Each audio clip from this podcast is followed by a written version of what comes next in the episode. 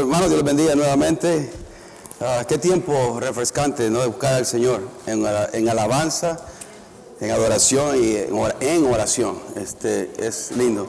Ah, esta mañana vamos a comenzar con una nueva serie pequeña de dos, nada más, dos sermones. Algo que el Señor puso en mi corazón fuertemente hace dos semanas o semana y media, y es acerca del, ah, del perdón. Eh, acerca del perdón. Esto ya lo compartí en la iglesia previa donde yo servía y también hace como cuatro años y medio compartí algo de esto en, en Clovis, cuando estábamos en Clovis, cuando estábamos allá. Y quisiera pues que, meditáramos acerca de esto, el, cómo es perdonar a la manera de Dios, cómo Dios mira el perdón. Eh, que nos ayude el Señor a saber perdonar. Ah, este, de una manera u otra todos vamos a ser eh, confrontados, ¿no? Pero por la palabra de Dios, porque todos tenemos un estándar, el estándar es, la palabra de Dios, no el mío. No es mi estándar, es el estándar de Dios, es que Dios dice, ¿no? En todo esto. Y eso vamos a entrar, es tiempo de, le he llamado a la serie, pequeña serie de dos sermones, es tiempo de tener el funeral. Cómo perdonar a la manera de Dios, ¿no? Eh, ese, eh, eh, eso lo tenemos que aprender, ver el perdón de la manera que Dios lo mira. Pero antes que, tener el funeral hay que tener esto, mire, hay que hacer el, el velorio, el velorio. Mira, Pero antes, de la, antes del funeral es el velorio. Y este, eso vamos a hacer, tratar de entender eso un poquito. Yo no sé, cuando usted estaba pequeño, pero cuando yo estaba pequeño, en mi país, ¿no? Ah, cuando alguien se moría en el vecindario, inmediatamente, si se moría en la tarde o en la mañana, siempre se hacía un velorio. y los velorios allá eran para casi para fiesta, hermano. Para nosotros, yo tenía de 9, 10, 11 años, para mí era ir a contar chistes, ir a jugar naipe, era pasarla bien. ¿Cuántos, ¿Cuántos vivieron eso? Un poco. Café y pan, va a haber tamales, ¿Y cuándo se va a morir aquel? ¿Me entiendes? O sea, estaba uno siempre pensando, como, porque uno no entiende de, niño, no entiende que el sentido de pérdida de una persona, ¿no? Además, si no es uno de sus parientes de uno, no, pues, tamalitos, chistes y pasarla bien y la gente ahí. Pero el velorio me parece, el velorio era para, para que la familia reciba consolación, reciba fuerza, los amigos, la familia vienen y le están dando el, el, pésamo y hacen rezos toda la noche, ¿no? Ah, están rezando ahí el nombre de una señora, ¿no? no sé, Rosario, ¿no? Este, pasen toda la noche. Pues sí, pues yo, eso, eso es lo que, lo que yo miré, por lo menos, ¿no? Y que la persona encuentre un poco de resignación. Ahora, el velorio es eso, enfrentamos la muerte Recibimos consuelo, miramos a la persona que ha ido, no, la vemos, la miramos ahí en, la caja, Pero el funeral es el, decimos las últimas palabras de despedida y, hacemos dos cosas importantes en el funeral y eso vamos a tratar más la próxima vez. los dolemos, ¿no? Por, por la pérdida y dejamos ir. Dejamos, experimentamos el dolor y dejamos ir. Y esas son dos cosas importantes en el perdón, bíblicamente hablando. En la escritura encontramos esas cosas. Para poder perdonar bíblicamente, para poder perdonar genuinamente, nos tenemos que doler, sentir el dolor por la expectativa que no se cumplió, por el sueño que no se hizo realidad, lo que ya no va a poder realizarse de la manera que yo deseaba que se, que se realizara, que se llevara a cabo. Se murió. Y hay que velarlo, hay que dejarlo ir.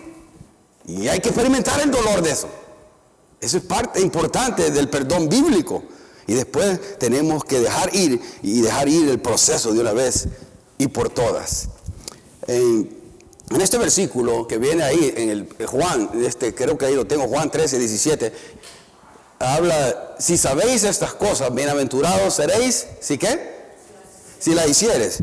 Ahora, este versículo está en contexto cuando Jesucristo le lavó ah, los pies a sus discípulos como una enseñanza de humildad, como una enseñanza de mostrarle a sus, ah, a sus discípulos, a su, que es ser verdaderamente humilde. Él le lavó los pies, pero no le lavó los pies para enseñarles a lavar pies.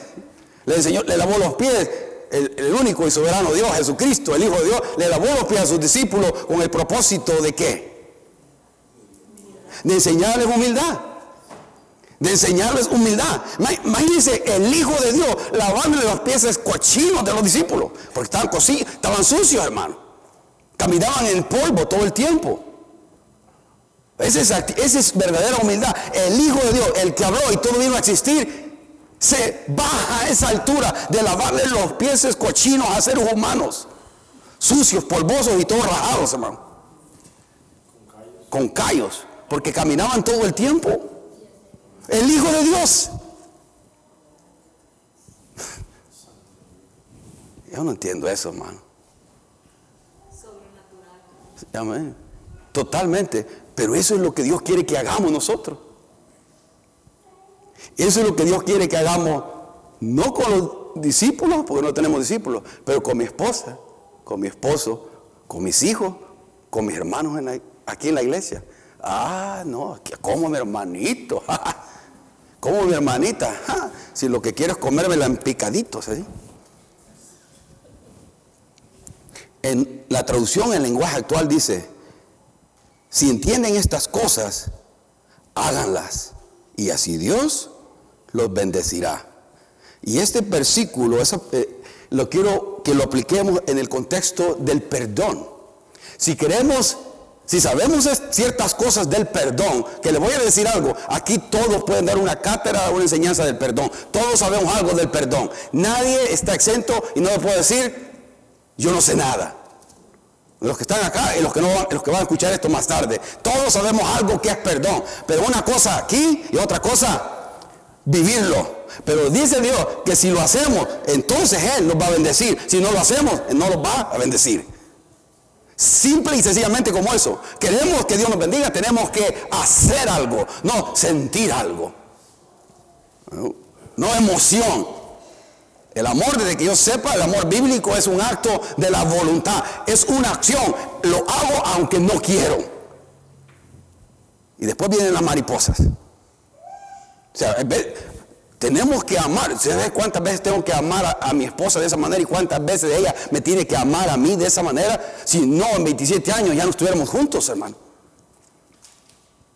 O sea, ninguna relación es permanente. Ninguna relación es permanente si no existe el perdón. Ninguna relación entre hijos, entre padres, entre hermanos en la iglesia, entre lo que sea, no permanece si no está el factor perdón de alguna manera. El poder dar gracia, misericordia unos a otros. Mi hermano usó una palabra, pastor eh, Javier. Yo le quiero decir Ricardo desde la vigilia, hermano. Le voy a cambiar el nombre. No. Nos condenemos a juzgar. Nos sentamos en el trono a juzgar. En lugar de, y eso fue el Espíritu Santo que se lo dio, en lugar de orar de orar. No, orar por mi esposo, orar por mi esposo, orar por mis hermanos. Somos hermanos en Cristo Jesús, lavados con la sangre del Cordero. Somos, usted es mi familia, yo soy su familia. Le guste usted o no le guste a usted. Y si no le gusta, pues ni modo. Entonces no está lavado con la sangre del Cordero, a ver qué usted. Pero si somos familia, vamos a tener que aprender, mire, a luchar, a enfrentarnos, a tener diferencias y a perdonar y seguir moviéndose para el frente. Porque el diablo lo que quiere es detener eso. La armonía y la paz y la unidad en la iglesia. Y, en la unidad también en su matrimonio. ¿Cómo va a estar en un lugar de pleito, de conflicto, de lucha, de batalla? Hermano, tiene que haber perdón. Tiene que haber perdón y un acto de humildad tarde o temprano. Yo por eso tiro la toalla rápido. Ya me enseñó eso el Señor. Antes yo me quedaba, me, montaba en el burro y no, yo tengo la razón. Yo tengo la razón. Y yo, aquí nadie me baja. ¿No? Pero todo miserable. Todo miserable. Y alargando el, proceso. Y tarde o temprano, pues me va a dar hambre, ¿no? Tarde o temprano voy a tener que decir, no, ve, perdóname perdona, hice mal, dije mal, perdóname. Y es más fácil llegar ahí que quedarse siendo miserable. Y estoy con la razón y, aquí estoy en mi miseria, pero estoy con la razón. qué triste eso, hermano, vivir así. Y a ustedes no les pasa, ¿no? A nadie aquí le pasa, gloria a Dios. Ahora, hermano, Jesucristo habló mucho del perdón muchísimo del perdón. Y, yo, busquen Mateo, Mateo 18 ahí, vayan buscando Mateo 18, pero no, yo todavía les voy a enseñar unos, les voy a leer y enseñar unos versículos antes de llegar a ese pasaje de Mateo 18 y vamos a leer del 21 en adelante. Pero para comenzar, déjenme leerle Marcos 11, 25. Después lo puede escuchar este mensaje en Spotify. Dice, pero cuando oren, perdonen a los que hayan hecho algo para que el Padre que está en el cielo les perdone a ustedes sus pecados. Marcos 11, 25 en otra versión dice, y cuando estéis orando, perdonad si tenéis algo contra alguno, para que también vuestro Padre que está en los cielos os perdone a vosotros vuestras ofensas. Yo no soy muy inteligente, hermano, pero no quiero que necesite esa explicación. ¿Verdad? Ese es Jesucristo hablando. No es este chaparro. No es este chaparrito hablando. La autoridad es Jesucristo. La autoridad es su palabra. ¿Usted la hace o no la hace? Y se le pone una bofetada al Señor y dice, yo no lo hago. ¿Y qué? Espérese. Espérese. Si es hijo de Dios, hija de Dios, las consecuencias van a venir tarde o temprano. Y gracias a Dios si viene, porque eso muestra que es hijo. Y si no viene, preocúpese. Porque es bastardo, dice la Biblia es bastardo, es hijo real. Ahora, si queremos orar, tenemos algo contra hermano, alguien tiene algo contra mí, tenemos que Dios, que para que Dios escuche mis oraciones, tengo que perdonar. Mateo, ¿se acuerdan? Todos se pueden, el Padre Nuestro, ¿no? O la oración modelo que Jesucristo nos dijo para cómo orar. Y en esa, en esa frase, en el Mateo 6, 12, dice, y creo que ese está ahí, y perdona nuestras, ¿qué? Deuda como también nosotros perdonamos a nuestros deudores. hermano, ¿cree que realmente Dios haga eso? Que haga exactamente, que nos perdone exactamente como yo perdono a X persona. No voy a poner ni nombre. Que Dios, oh Señor, perdóname de la misma manera de que yo perdono al que me hiere a mí. Ay, ¿Cree que realmente haga eso Dios con usted? ¿O conmigo? Y oramos, eso está en el Padre Mundo. ¿Por qué? Porque lo que Dios está diciendo es que ya Dios no da opción a no perdonar. Dios no abre la puerta para no perdonar. Dios está asumiendo de que si usted ha entendido su gracia, su misericordia y su amor, tiene que perdonar de la misma manera que Él me ha perdonado a mí todos mis pecados, todas mis maldades, todas mis iniquidades, todas mis transgresiones, todo lo malo que hago, todo lo malo que escucho, todo lo malo que miro, me puede lavar y limpiar. Ahora, en Lucas 17, del 1 al 6, eh, ese no está ahí. Eh, vayan a su, teléfono, eh, a su teléfono o su Biblia. Le voy a leer una versión diferente, esa no está ahí. La tengo en la versión nueva, versión internacional aquí en mi teléfono. Dicen que es el teléfono inteligente, ¿no? Mi teléfono es inteligente. Como decía Derbez, si mi teléfono es inteligente, ¿qué soy yo? Ustedes saben que es él. los que se rieron son los de la, de la, un poquito mal hablado también, no lo, estoy recomendando. Pero, ¿cuántos tienen? Bueno, déjenme leérselo ahí. Lucas 17, del 1 ahí en adelante, Lucas 17, dice, luego dijo Jesús a sus discípulos, los tropiezos son inevitables, o sea, las ofensas, pero hay de aquel que los ocasiona. Más le valdría ser arrojado al mar con una piedra de molino atada al cuello que servir de tropiezo a uno de sus pequeños. Así que Cuídense. Si tu hermano peca, ve a contárselo a todo el mundo.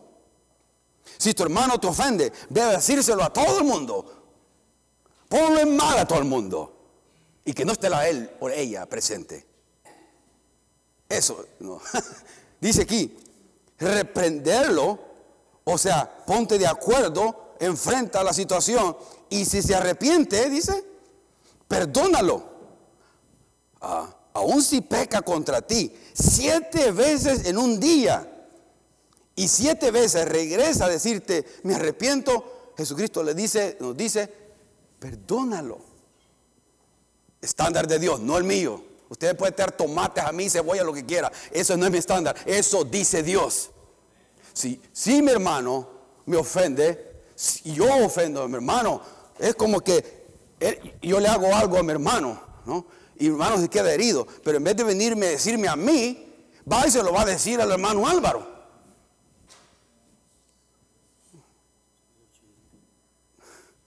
Sí, usted lo dijo, eso es chisme. Eso destruye la iglesia, carcome la iglesia. Es Satanás está metido ahí.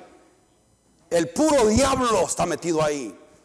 Y por más que oremos, por más que cantemos, Dios no va a actuar, porque Dios no puede actuar en la mentira, en la hipocresía. ¿Y que evitamos? Que almas vengan aquí a convertirse, que almas reciban a Cristo, que almas sean transformadas por el poder del Evangelio y su amor. ¿Cómo el Espíritu Santo va a bendecir un lugar donde hay chisme, donde hay falta de perdón, donde hay enojo, donde hay amargura? ¿Cómo vamos a poder alabar con libertad? ¿Cómo? No usted, hermano. No usted, Dios. Dice, y por eso vamos a, la, a, Mateo 18. Ahí estamos ya. Déjeme decirle este pensamiento. La persona que ha sido perdonada ¿qué hace? Perdona. La persona que no ha sido perdonada, no perdona. La persona que ha sido, escúchame, la persona que ha sido perdonada, ¿qué hace? La persona que ha recibido perdón, ¿qué hace o debe hacer? Perdonar. Y estoy hablando del perdón de Dios. Si Dios le ha perdonado, si Dios me ha perdonado, la única opción que yo tengo para que el hermano que me ofende, que me hiere y que transgrede sobre mí, es que es perdonar. No hay otra opción. Yo puedo buscarles eh, racionalizaciones, ya vamos a ver algunas de esas. Puedo buscar justificaciones, pero a última instancia Dios me dice y espera, perdona. Hermano, los pastores, los que estamos en ministerio, tenemos que ser expertos en perdonar, hermano. Uh, ¿Cuánto cuchillo le tengo? ¿Cuántos tengo aquí metidos? Uh, hermano. Si yo hacen taquitos de pastor todas las semanas, hermano. Ese mire, yo no me amargo, ¿sabe por qué? Porque es ya viene con el paquete, ya sé. Son 30 años de esto, hermano, de servir al Señor. Sé la dinámica, sé lo que pasa, sé lo que sucede. Lo entiendo completamente y lo recibo, hermano. Oh, hermano. Sí, si hasta me duele la espalda de noche, ay, saquen eso. no, no, no, también sé que hay personas que nos aman, nos estiman y que oran, y gracias a Dios por eso. Pero ahí se da, es parte, uno a veces tiene que tomar decisiones que a alguien no le va a gustar. ¿Y qué va a hacer uno? ¿Quién es el líder acá? Es Dios, pero la responsabilidad pasa a través de mí. Y yo tengo que a veces tomar decisiones conmigo la mesa, y los pastores, tomar decisiones que a veces a las personas no les va a gustar. Y, y ahí viene, no puede ser porrazo aunque haya pureza, aunque haya limpieza, aunque haya integridad, aunque haya rectitud, aunque queremos hacer las cosas bien, nos vamos a equivocar. De hecho, me he equivocado cantidad de veces, gracias por el perdón y su gracia de ustedes hacia su siervo. Pero miren Mateo 18, hermano. En Mateo 18, del versículo 21, hablando Jesucristo del perdón, ¿no? el contexto de esto es la disciplina eh, dentro de la iglesia. Entonces, ya que Jesucristo ha explicado esto a los discípulos, en los versículos anteriores, Pedro se le acerca y se le dice, entonces se le acercó Pedro 21 y le, y le dice al Señor, ¿cuántas veces perdonaré a mi hermano que peque contra mí? ¿Hasta siete? Wow. ¿Cuántas veces usted perdonaría? ¿Siete veces? ¿Es buen número? ¿Siete veces? ¿Piensa usted o no piensa? ¿Cuántos están acá? ¿Cuántos me miran cara de pollo ahorita? ¿No? ¿No? O sea, ¿Usted cree que siete veces es bueno?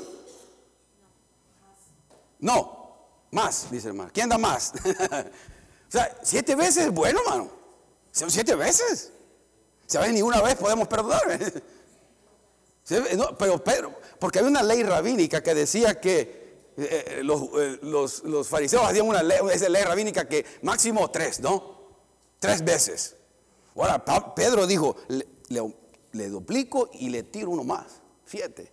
Ah, Tremendo, que espiritual. Siete veces, gloria a Dios. Siete veces. Pero no.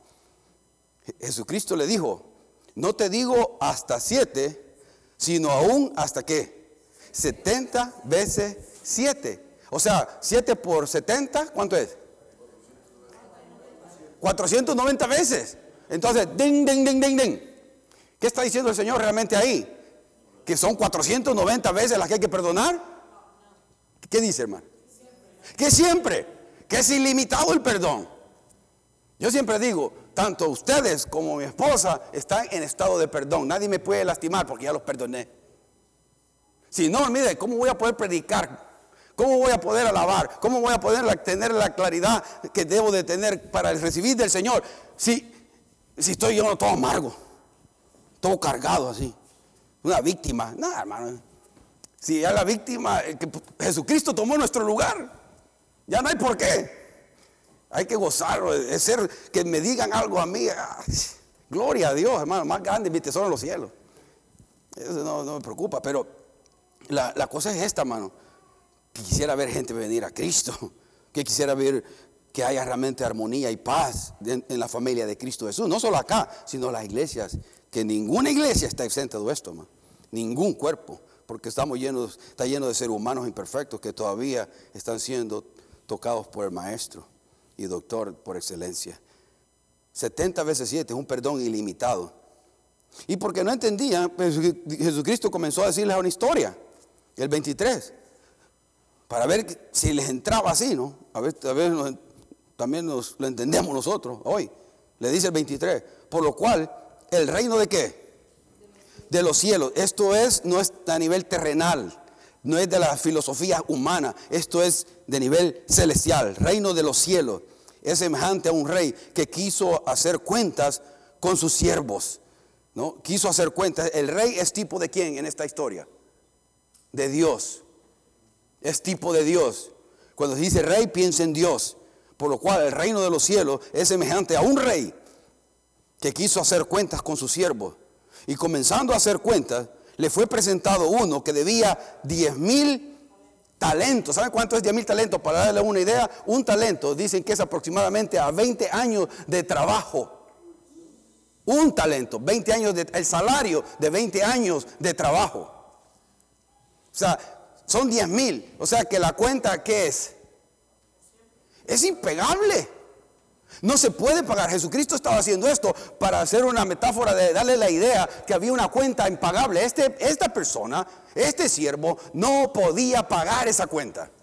Totalmente imposible. Diez mil talentos. La cantidad es impagable y tenía una deuda tremenda. Ahora le pregunto a usted, ¿tenía usted una deuda impagable con Dios? Teníamos, uno podemos hablar en pasado teníamos porque ya recibimos a Cristo como nuestro Señor y soberano, con nuestro eh, redentor, no nos ha perdonado. ¿Tenía usted y yo una deuda impagable que Dios nos perdonó? Gracias, hermano, usted salva. Dios nos, nos perdonó una deuda que no podíamos pagar. Ahora, debemos que dar gracias por eso, ¿no? Gracias por su misericordia, gracias por su amor, porque no merecíamos, hermano. yo estaba, como hermano, yo estaba bailando en el bahía, moviendo el carapacho, estaba ahí cuando Dios me habló. No estaba en una iglesia, estaba bailando.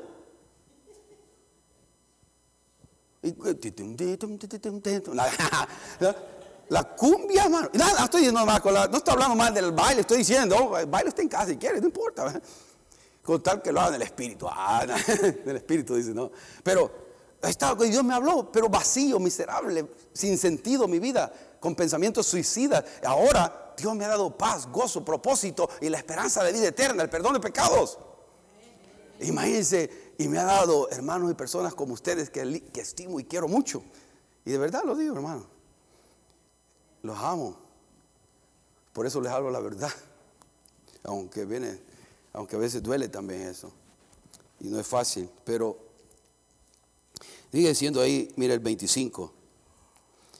A este, a este siervo que no pudo pagar esta cuenta impagable, esta deuda impagable, como no pudo pagar, ordenó a su señor venderle y a su mujer y a sus hijos y todo lo que tenía para que se le pagase la deuda. Entonces aquel siervo postrado le suplicaba diciendo, Señor, ten paciencia conmigo, yo te lo pagaré todo. Pregunta, ¿lo podía pagar todo? No podía pagarlo todo. El rey lo sabía. Y por eso le está pidiendo ahí que le dé, eh, otra vez 24, no. A ver, lo veo porque se me mueve y mi lente se mueve aquí. Es como, ¿qué versos? 26, no, pero donde estaba, o sea, 25. Y comenzó a hacer cuenta de lo 25. A este, como no pudo pagar, ordenó su señor venderle a su mujer, a sus hijos y todo lo que tenía para que le pagase la deuda. Entonces, aquel siervo, postrado, porque quiero que tengan eso en mente, le suplicaba diciendo: Señor, ten paciencia conmigo y yo te lo pagaré todo. Ten misericordia conmigo. Perdóname, Señor. Perdona mis inmundicias. Perdona mis pecados. Dame tu, tu, gracia. Dame tu perdón. Dame la vida eterna. No es así como hemos hecho nosotros con Dios.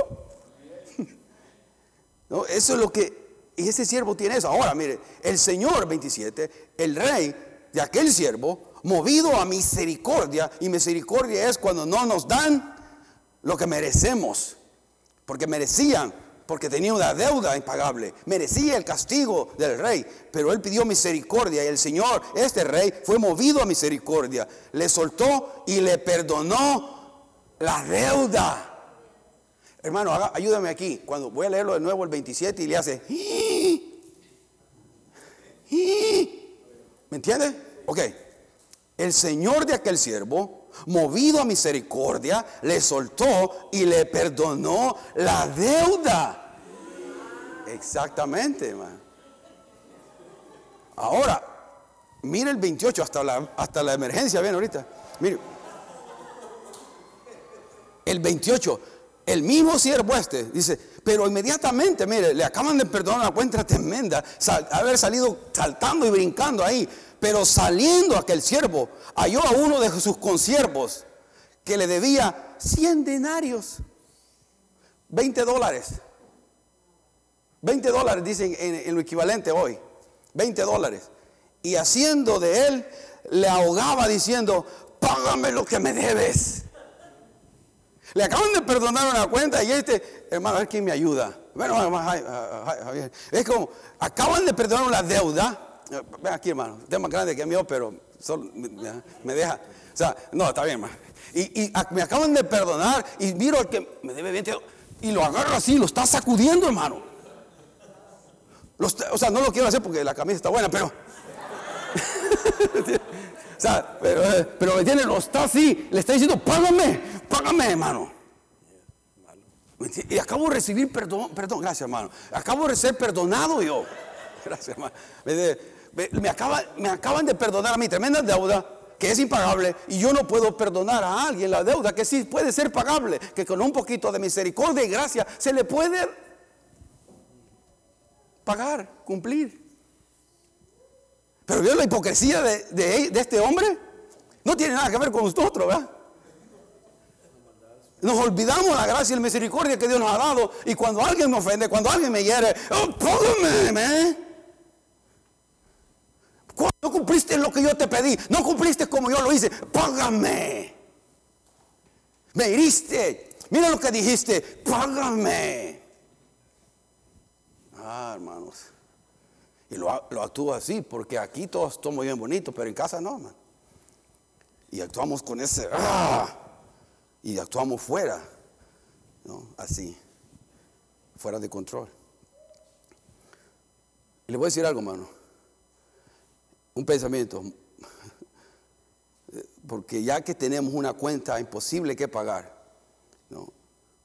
la verdad es que muy pocas personas, muy pocas veces la persona que peca contra uno o la peca, eh, la persona que nos ha ofendido, calcula adecuadamente el daño que ha hecho. Pero eso lo hacemos nosotros también. Muy pocas veces entendemos, comprendemos el daño que hemos hecho a la otra persona. No lo entendemos por cabalidad. y, no, esperemos que la persona que, que nos ha herido haga la evaluación o calcule bien el daño que, se, que nos hicieron. Pero tampoco nosotros hacemos lo, hacemos lo mismo. No, no calculamos correctamente el daño que hacemos a otro. Por eso tenemos que tener cuidado. ¿no? caminar en humildad, en amor. El 27, no, el 28, el, el 29, perdón. Entonces su consiervo, eh, al que le estaba cobrando, dice, postrándose a sus pies, le rogaba diciendo, ten paciencia conmigo y yo te lo pagaré todo. Mas él dijo, no quiso, sino fue y le echó en la cárcel hasta que pagase la deuda. No tuvo misericordia de él, como habían tenido con él. El 31. Viendo sus consiervos lo que pasaba, se entristecieron mucho. Me parece interesante que la palabra que el Espíritu Santo le dio a Mateo es entristecer.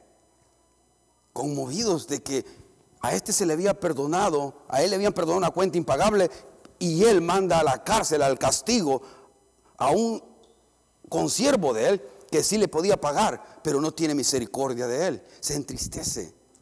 Y créame que entiendo por qué. Porque a veces también yo siento tristeza de eso. De que no, no podemos darnos gracia, misericordia en las relaciones. 32.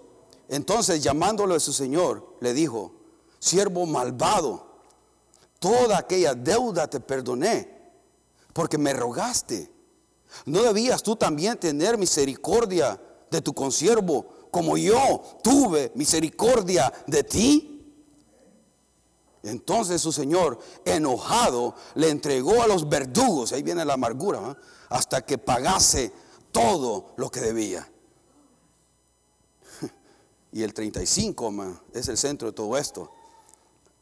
Así también, dice Jesucristo, mi Padre Celestial hará con vosotros si no perdonáis de todo corazón cada uno a su hermano sus ofensas. Eso es, eso es poderoso, hermano. Eso es poderoso. Para yo poder perdonar así, tengo que entender la gracia que yo he recibido. Para yo poder tener ese perdón sobrenatural, debo de comprender la misericordia que se me ha sido dada para poder yo entregar este tipo de perdón a las personas que me ofenden, tengo que yo saber entender qué es lo que Dios me ha perdonado a mí. Pero ¿sabe el problema?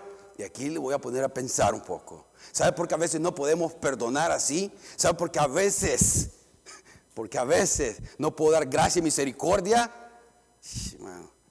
Porque quizás no hemos nacido de nuevo.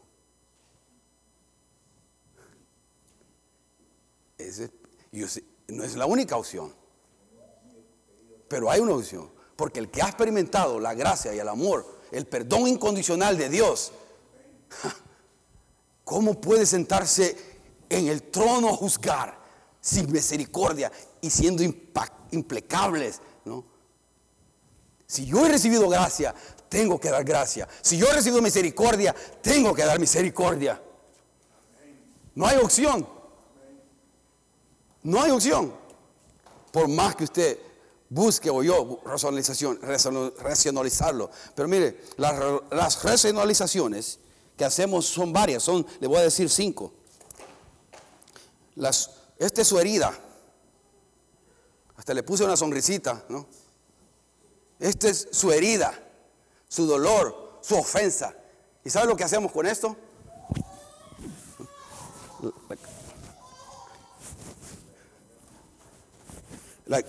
La, cargamos ahí, ¿no? Ahí la cargo mi ofensa, mi herida. Miren qué, qué bonito me miro. Y decimos, no puedo perdonar porque es demasiado grande. No puedo perdonar porque es demasiado grande. Con mucha más razón tenemos que perdonar porque es algo grande. Podemos perdonar cosas más de lo que usted piensa que, que no podríamos perdonar. Por ejemplo, y he escuchado testimonios, cantidad de testimonios, y lo escuché, este último, de alrededor de este perdón sobrenatural. Una persona le mataron a su hijo. Él no era creyente, era drogadicto, era, andaba en los malos caminos. ¿no? Andaba en los malos caminos. En un, en un accidente mataron a su hijo. Mueren a su hijo de 8 o 9 años. Él eso lo lleva a, a buscar de Dios y se convierte y reciba a Cristo. Y luego le dice el Señor, ahora, él sabía, el que lo agarraron al que mató a su hijo, y estaba en la cárcel. Y le dice que vaya y que le hable de su amor al que estaba en la cárcel, al que mató a su hijo. Y que lo perdonara. ¿Y qué cree? Él va y lo hace con mucho, haciendo corta la historia, no fue fácil para él, pero lo llevó a hacer. ¿Qué pasa ahora? Tienen un ministerio en Puerto Rico andando por todos lados, los dos juntos. Y cuando él lo presenta, este es mi hermano que mató a mi hijo. ¿Usted ¿Alguien le ha tocado algo así aquí? Y no podemos ni siquiera perdonar. Y no podemos dejar ir. Así, hermano, yo, sé, yo conozco su testimonio, hermano. Otros dicen, racionalizando esto, para no perdonar, ¿no? El tiempo lo sanará. El tiempo lo sanará. Déjeme decirle, el tiempo no sana nada. Es mentira. Lo que hace el tiempo es que crezca la amargura. El tiempo no sana. Ignorarlo no sana. Tenemos que hacer algo al respecto porque es lo que la Biblia y la palabra de Dios nos dice y Jesucristo nos dice. Tres, voy a perdonar cuando vengan a mí que me digan que lo sienten.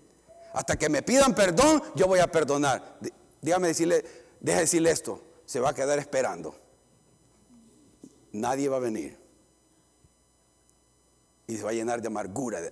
Y va a tener esto, va. ¿eh? Pero hasta que me pidan perdón, que lo sienten, tiene que perdonar, tiene que dejar ir. Cuatro, no puedo perdonar si no puedo olvidar. Pues al revés la cosa. Voy a poder olvidar hasta que perdone. Cinto, pero si perdono, lo van a hacer otra vez. Me lo van a volver a hacer si perdono. Entonces va a tener varias de estas, Va, a tener varios así. Pero, tenemos y tenemos que perdonar, no hay opción. Dejar ir esa amargura, dejar ir esa ofensa en el nombre del Señor. Señor, ayúdame a perdonar. Ayúdame a entender el perdón y a otorgar el perdón que me diste a mí, a mi hermano. Y esa ofensa, dejarla ir. Y dejarla ir y olvidarse. Por eso es tiempo de tener el velorio. De llegar al féretro y ver Oh, yo tenía esta expectativa y no se cumplió. Yo tenía este, esto y, este sueño, este, me hirieron, perdí mi pureza, perdí, perdí mi infancia, me hirieron, me abusaron. Ah, tengo que dejar ir al que me quitó mi inocencia, que me quitó mi pureza. Tengo que perdonar. No hay más que hacer eso, hermano. La definición de perdón se la doy hoy. Definición de perdón, mire, perdón es la decisión de liberar a una persona de la obligación que resultó cuando me hirió. Ok, mire, escuche bien, es perdonar, es la decisión. Yo tomo una decisión de liberar, de dejar ir a esa persona de la obligación que resultó cuando me hirió. Porque sí, me debe algo. Causó una herida, causó algo en mí, pero la dejo ir. Está bien. Así como Cristo cubrió mis, iniquidades, mis maldades, todo lo todo lo malo que yo hago, así yo voy a cubrir con la sangre de Cristo las faltas de mi hermano, las faltas de mi hermana y dar gracias. No, si no hacemos eso, no hay ninguna iglesia que, no, que pueda sobrevivir. No hay ningún Iglesia, no hay ninguna familia que pueda sobrevivir si no se extiende gracia todo el tiempo, misericordia y perdón todo el tiempo. Tenemos que, no hay opción. Si no vamos a vivir llenos de amargura y, y, la, palabra de Dios dice que no dejemos que raíces de amargura entren a nuestro corazón. No podemos permitir eso. Tenemos que buscar la pureza y, y, la santidad de Dios en todo el sentido de la palabra, aún en los pecados del corazón. Hay síntomas de falta de perdón y se los puedo decir, enojo, crítica, juicio, observaciones negativas todo el tiempo, celos, envidia, la impaciencia, el egoísmo, relaciones que no son perdurables, ah, pesadez, depresión, aislamiento, ah, me aíslo, ¿no? De todo. Me aíslo con mi dolor, me aíslo con, mi ofensa. Ay, pobre, vení conmigo. Y estoy con mi ofensa, qué bonito. Me, me, siento bien con mi ofensa, con mi herida. Así es lo único que me siento bien. Con mi herida, con mi ofensa. Y eso no arregla nada. No muestra realmente si somos hijos o hijas de Dios. Enfermedades no se diga, de toda clase, de toda índole viene si no sabemos perdonar ¿sí? de corazón, a la manera de Dios, no a la manera que yo pienso, sino a la manera de Dios, a la forma que Dios nos perdona. Amén. Esta fue la traducción de un tema que es difícil, pero está ahí en la Biblia. ¿Me ayuda con un hermano Carlos? Bueno, ponemos de pie, hermano y por favor, y eh, tengo que, eh, hay algo más, solamente quiero orar, pero quiero darle la oportunidad de dos cosas, de dejar ir, de tener el velorio hoy, de por lo menos comenzar a tomar una decisión, de, de no solo se quede en conocimiento, sino podamos hacer algo. Delante de Dios, no delante de mí, a mí, yo no, yo no sé los mentes, los corazones. Yo solo sé que eso es lo que enseña la palabra de Dios. Y pidámosle al Señor que nos ayude.